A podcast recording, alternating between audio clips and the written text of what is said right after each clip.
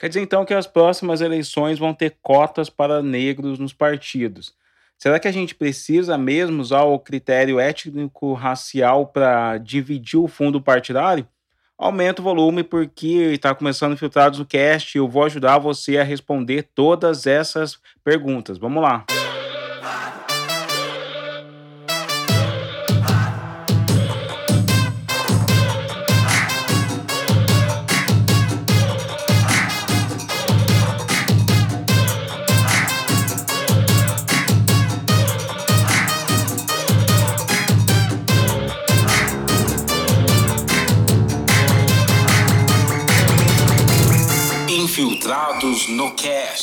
Mas antes da gente seguir aqui para o nosso bate-papo, tem alguns recados bem maneiros para você. Um deles é um relato que eu recebi de uma grande amiga, uma pessoa que eu sou muito fã, eu gosto muito, que é a Lelé.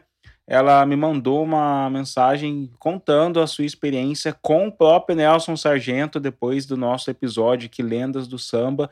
É, escuta aí porque é um relato muito emocionante que comprova como esses grandes nomes do nosso povo negro brasileiro do samba continuam inspirando as novas gerações com a, não só com a sua obra, não só com a sua poesia, com a sua música, com a sua melodia, mas também com a sua existência. Oi, Ale! Primeiro quero te agradecer por estar aqui sendo participação especial, falando de, de uma pessoa super importante para nossa história e poder contar que eu vivi esse momento é algo que, que foi um, um, uma grande realização assim de um sonho que eu queria muito conhecer ele há muito tempo. É, eu acho que a primeira vez que eu vi ele foi num show e eu fiquei extremamente apaixonada porque ele foi muito, muito, muito simpático comigo. E a gente ficou um tempo conversando e depois disso eu fiquei extremamente apaixonada. Falei, eu não posso mais largar essa pessoa. E aí eu entrei em contato com a família dele, enfim. Marcamos um dia, uma tarde. Eu e André Vieira, que é muito fã, que viveu o samba, é produtor, compositor. E nós dois fomos lá na casa do seu Nelson. E ele recebeu a gente incrivelmente bem. E foi uma tarde, assim, bizarra, porque a gente foi pra sentar e conversar, assim. E aí tinha vários momentos que eu tinha um, uns flashes, assim, eu sentada, conversando com o seu Nelson Sargento, assim. É, aquilo realmente me fez perceber que eu era uma pessoa extremamente abençoada, assim, sabe? Porque ele me contou muitas histórias, a gente riu, a gente brincou, a gente falou de música, a gente falou de momento de país. Ele me falou muito sobre o momento dele com Cartola, a fita do Cartola, né? Porque naquela época as pessoas tinham os gravadores, né? Naquela época, as, as próprias pessoas eram um tipo de gravador, né? De, de poder armazenar aquela música, aquela informação. E aí ele me deu vários livros é, três são dele. E outro presente que ele me deu também foi um caderninho é, com anotações do Cartola. É, coisas que foram lançadas, coisas que não foram. É, e eu tenho aqui em casa também, guardado. Ai, gente, socorro! Cara, essas coisas realmente eu fico muito emocionada. Seu Nelson é um marco na história para mim, é uma lenda viva e obrigada, obrigada muito por me deixar falar um pouco dessa experiência. Um beijo. Lele, brigadão. Beijo, continua brilhando aí, porque você também é muita luz para muita gente, assim, que a gente gosta muito do que você faz. Eu sou muito fã. E é um prazer ter você no Infiltrado no cast. Então pode ficar sabendo que eu vou te perturbar muito. Eu quero te ver mais vezes aqui no podcast. O outro recado que eu já dei semana passada, mas eu vou reforçar aqui, que agora a gente tem o canal do Telegram. Você pode ver aí no linkzinho do Spotify ou de onde você estiver ouvindo esse episódio. Clica no link, entra lá no canal do Telegram, você vai receber muito conteúdo extra desse podcast. Você vai receber também informação de como fazer parte apoiar o nosso programa e receber os boletins, fazer parte do grupo de debate no WhatsApp. Uma coisa muito maluca. E você vai ficar sabendo do que a gente está preparando, porque semana que vem começa uma série especial de afrofuturismo aqui no Infiltrados no Cast. Se prepara, porque vai ter muita gente legal, a gente vai acabar mergulhando no afrofuturismo, falar do afrofuturismo na música, falar do afrofuturismo no cinema. Vai ser uma série bem legal, então fica ligado aí, semana que vem, Afrofuturismo aqui no Infiltrados no Cast. Vamos lá para nossa discussão de hoje, vamos entender esse lance aí dessas cotas e se elas realmente são necessárias no país. Você deve ter ouvido muita besteira sobre esse assunto, principalmente se você foi atingido por algum comentário de algum dos colunistas da Jovem Clã ou da CNN, alguma coisa assim, falando que negros não têm vontade de, de se candidatar, ou que é impossível saber quem é negro quem é branco no Brasil e por isso não faz sentido ter cotas, esse, esse tipo de falácia. Mas a, a realidade é um pouco diferente. A gente vai falar aqui dessa realidade que não começou agora, essa, essa discussão, ela já vem acontecendo há quase uma década e, e que ela vai é, culminar nessa decisão do STJ recente. Essa e todas as outras questões brasileiras, elas não se limitam e elas não se definem por, por cor. Ninguém está falando aqui. Ninguém tá falando aqui que negros precisam é, de cotas de divisão de fundo partidário simplesmente por conta da sua biologia. E qualquer um que pense que é por conta das suas características físicas está cometendo um grande tipo de racismo mesmo, que era essa crença dos séculos passados de conectar comportamentos com biologia. Né? Em nenhum momento. Em nenhum momento negros precisam de cotas por conta das suas características físicas, porque as cotas não estão questionando a pessoa, não está questionando o grupo étnico, está questionando a nossa Constituição, porque ela determina que todos são iguais perante a lei. Ela vem trazer a palavra, o termo equidade. Equidade para lidar com as diferenças que existem no país. Então, é a partir dessas diferenças, da análise dessas diferenças, que é possível questionar é, a, a, política, é, é possível questionar a sociedade, é possível questionar as universidades, para que a gente busque essa igualdade, essa equidade garantida em lei. Garantida em lei. Então, para começar, a racialização já existe. Ela é a base das estruturas sociais brasileiras. Você pode utilizar o termo que você quiser, você pode se afastar da palavra racismo né, ou do termo racismo estrutural, mas a verdade é que quando a gente olha para os números, a coisa fica branca, muito branca. Muito branca. Nas eleições de 2018, portanto, as últimas eleições, 24,4% dos deputados federais e 28,9% dos deputados estaduais eleitos se declaram negros ou pardos. O que a gente está querendo dizer é que 70%, 70% se declaram brancos. A gente tem um país com mais de 50% de pessoas negras, pretas ou pardas, mas que é representado por uma totalidade de 70% de pessoas brancas. Quando a gente vai olhar para 2016, a coisa fica pior ainda, olha só. Em 2016, a quantidade de candidatos negros eleitos era 29,11% de prefeitos é, declarados negros e 42,07% de vereadores. Então não tem como a gente olhar para esses números e falar tá tudo bem. Não tem, não tem. Exatamente por olhar para esses números, por fazer essas consultas e essas análises sociais que a, a gente conseguiu questionar a, o, nosso, o nosso próprio processo eleitoral. Falar, caramba, será que esse processo eleitoral ele realmente está sendo igualitário? Ele realmente está proporcionando condições iguais para todas as pessoas de todas as etnias de se candidatarem? E qual será o problema? Por que, que a maior parte dessas pessoas que estão se elegendo no Brasil são pessoas declaradamente brancas? Por quê? Por quê?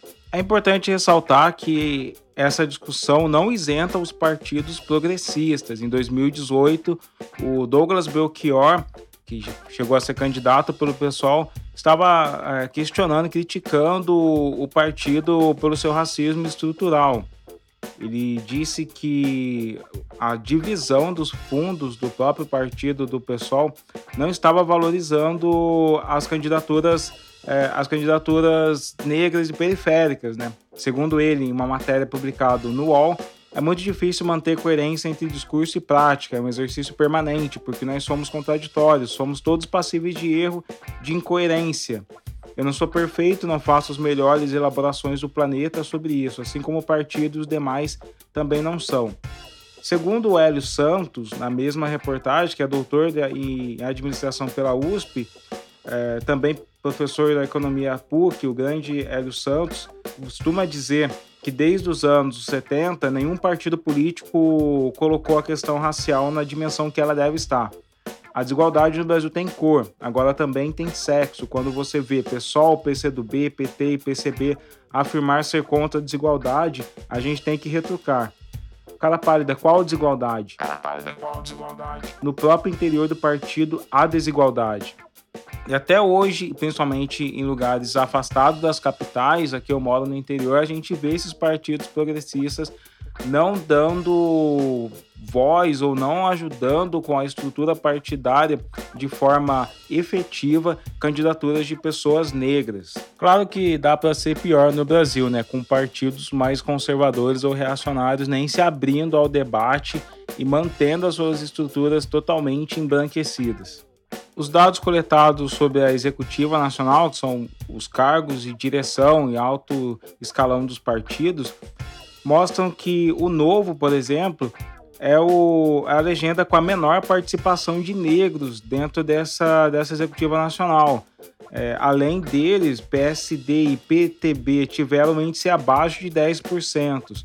Já o PDT, o PSOL e Solidariedade tem mais de 35% de negros é, formando a sua executiva nacional. Sete das 24 siglas com representação no Congresso nem forneceram dados. Estou falando do PL, do Avante, do PSL, do Republicano, do Podemos, do PSC e Cidadania. Foi olhando para toda essa realidade que a deputada federal Benedita da Silva, histórica deputada militante dos movimentos negros. Em todo um histórico também foi a única governadora do Rio de Janeiro que não está presa, a única governadora recente do Rio de Janeiro que não está presa envolvido em algum escândalo de corrupção aí desses que estão acontecendo com Witzel ou com as outras pessoas. Ela, em nome da ONG Educação e Cidadania de Afrodescendentes e Carentes, aí do CAFRO, questionou o Tribunal Superior Eleitoral sobre a possibilidade de haver cota nos partidos políticos para candidatos negros e para financiamento e tempo de propaganda eleitoral das suas campanhas. Quem assinou essa consulta foi o advogado Irapuan Santana. Eu conversei com o Irapuan e trouxe ele aqui para ele explicar para a gente um pouco de, dessa importância, dessa consulta, de tudo isso que aconteceu e da decisão em favor dessa cota no fundo partidário. O Tribunal Superior Eleitoral ele concedeu uma vitória histórica para toda a comunidade negra do país. E o que, que isso quer dizer? Né? O que foi é, efetivamente decidido pelo tribunal? Foi que os partidos eles devem fazer um investimento proporcional em campanhas de candidaturas negras. A partir desse momento, é, foi reconhecido o racismo estrutural como existente em nosso país e também o racismo institucional dos próprios partidos que acabavam por não fazer fazer um investimento justo às candidaturas de pessoas negras. E qual é o problema com relação a isso? É que sem dinheiro você não consegue espaço para expor as suas ideias e ser conhecido, né? Então não é possível você chegar a todas as pessoas que porventura possam ser tocadas pela sua palavra, pelos seus ideais e a partir daí é, ter uma inclinação para votar em você. Então, quando você coloca né, um investimento proporcional, é, é preciso entender que o mandamento constitucional ele determina né, que todos são iguais perante a lei. Mas como é que fica o caso concreto se no, na prática, as pessoas brancas têm três vezes mais investimento do que as pessoas negras. Né? Então, é, determinar e explicitar que esse quadro né, presente está errado é uma grande vitória para toda a população. E isso demonstra que a gente tem mais democracia né, que tem é, uma maior possibilidade de criar políticas públicas voltadas para a população negra e que é, efetivamente a gente pode fazer um combate direto ao racismo estrutural na medida em que a gente vai ter mais candidatos negros, necessariamente a gente vai ter mais negros eleitos e a partir daí é, dessas candidaturas antirracistas a gente pode é, diminuir, reduzir muito o racismo estrutural existente em nossa sociedade. Então, é a partir desse raciocínio, né, de que a gente consegue maiores representantes que efetivamente olham para os nossos problemas, é que a gente começa a entender o tamanho dessa vitória. E em termos de dinheiro, é, nós temos aí uma possibilidade, um potencial de incremento de quase um bilhão de reais, né, levando em consideração que nas eleições passadas nós tivemos aí aí quase 48% de candidatos negros, né? Então a gente está falando aí de uma verba nunca antes é, colocada à disposição da população negra brasileira para poder fazer um dar um passo à frente, né, no sentido da representatividade. Então é, isso aí é o tamanho da importância que a gente pode encontrar né, a partir dessa imensa vitória que obtivemos lá no Tribunal Superior Eleitoral. Como bem lembrou Irapuã, essa questão de investimento ela precisa ser revelada para as pessoas. Talvez você esteja ouvindo esse episódio do Infiltrados no Cast e não tenha muita noção exato de quanto dinheiro a gente precisa para eleger, por exemplo, um vereador na sua cidade, né? Em 2019, a Câmara tinha aprovado um projeto que definia o limite de gastos para a campanha de 2020. Vamos lá para vocês entenderem quais são esses limites. Na primeira versão do relatório, trazia valores fixos para os limites com campanhas de vereador e prefeito segundo o tamanho da população, variando, olha só, de 15 mil reais se a sua cidade tiver no máximo 10 mil eleitores, a 700 mil reais com cidades acima de 2 milhões de eleitores para vereador. A gente está falando de vereador. Um vereador de São Paulo investiria ali 700 mil reais. Já o para cargo de prefeito seria 100 mil reais para uma cidade de 10 mil eleitores. Imagina o tamanho daquela cidadezinha de 10 mil eleitores e um prefeito tendo que angariar 100 mil reais para conseguir disputar. Ou mais de 7 ou 7 milhões de reais, que é o limite para uma cidade de mais de 2 milhões de eleitores. Então, a gente está falando de muito dinheiro e que, obviamente, num país onde negros são a, a constituem a, a parte mais pobre, a gente não tem todo esse acesso ao dinheiro, já que o governo, já que a Câmara, já que todo ah, o sistema é, eleitoral brasileiro definiu que a grana que seria investida viria desse fundo partidário, é justo que esse fundo seja dividido proporcionalmente ao número de negros do partido, senão a gente vai continuar empurrando com a barriga um racismo estrutural que vai manter a presença de pessoas brancas no topo das nossas estruturas. O Preto Zezé, que é o presidente global da CUFA, Central Única de Favelas, falou um pouco sobre a importância dessa representatividade e quais eram os desafios para essa representatividade existir na política nacional. É, Ale, eu acho que a importância da representatividade negra na política ela tem vários aspectos para a gente refletir. O primeiro deles é que a política nunca representará a maioria da população se a maioria da população não está representada nos espaços de poder político. Isso tem a ver com a legitimidade da democracia, com a, a legitimidade né, do processo de decisão né, através de questões políticas.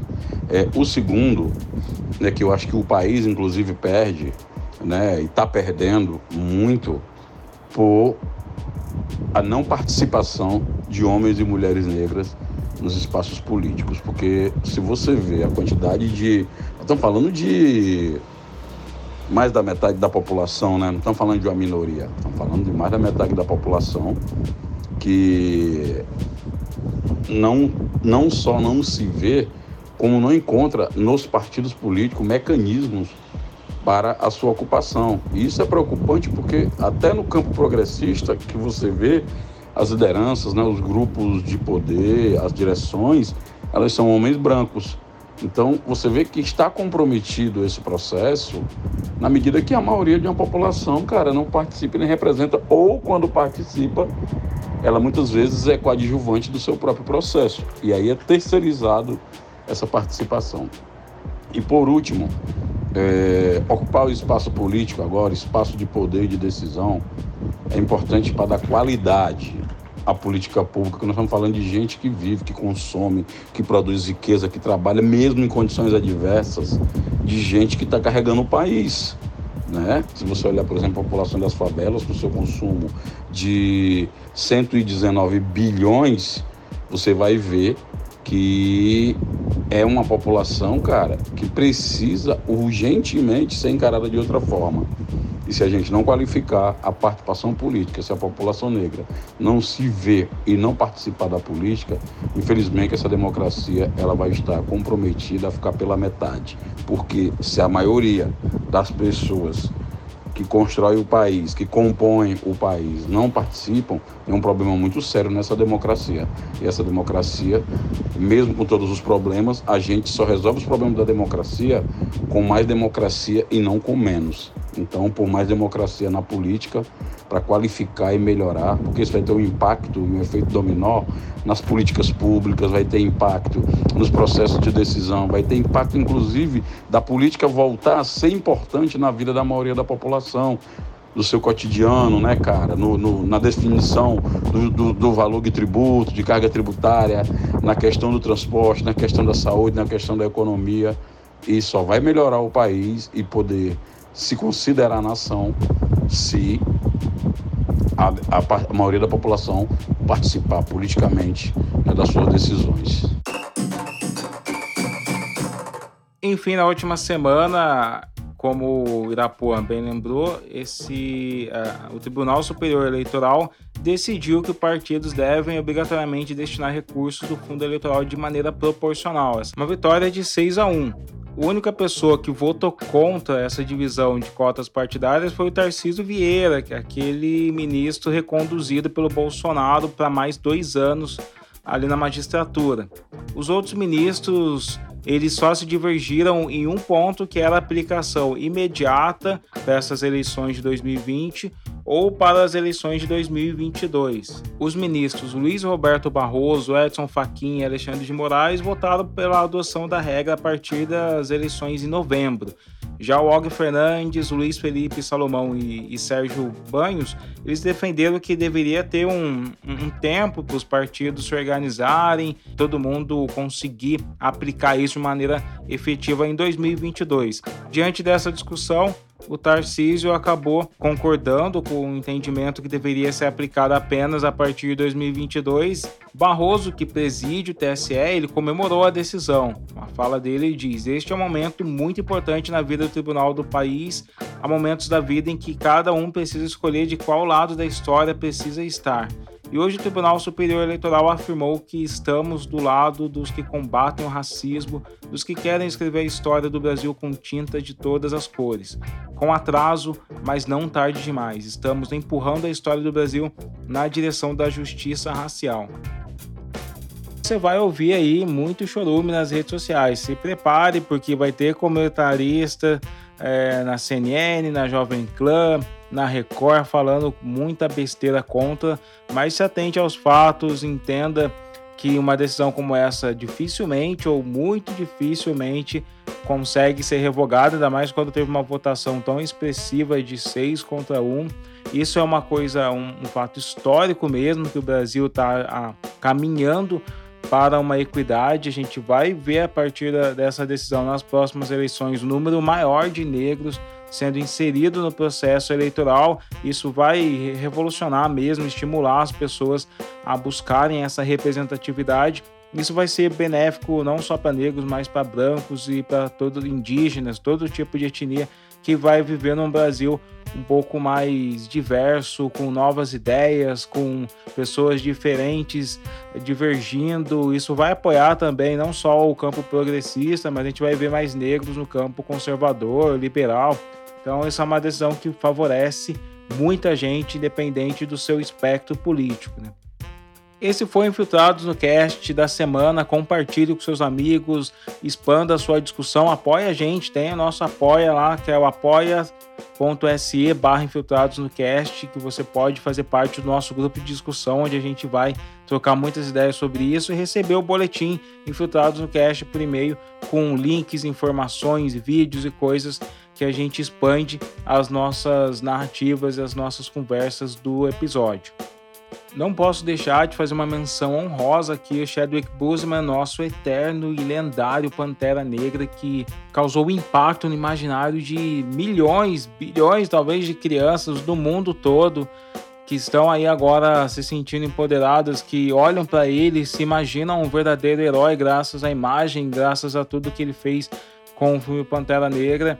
Vou encerrar esse episódio com uma das cenas onde o Pantera Negra fala sobre a morte e assim a gente vai lembrar dele eternamente, como um ser que iluminou o nosso planeta, iluminou a nossa existência. Semana que vem estou de volta, já estreando uma série especial sobre afrofuturismo e a gente vai fazer uma homenagem ao Chadwick, ao Pantera Negra. A gente se vê, fica aí com uma das cenas mais emocionantes do filme. Eu sinto muito.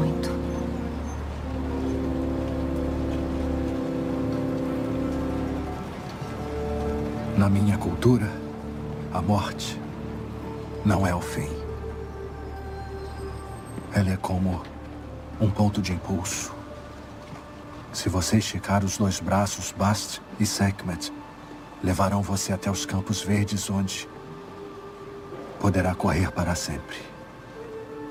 Isso parece muito pacífico. Meu pai pensava assim. Eu não sou o meu pai. T'Challa. A força-tarefa vai decidir quem vai capturar o Barnes. Não se preocupe, senhorita Romanoff. Vou matá-lo com as minhas mãos.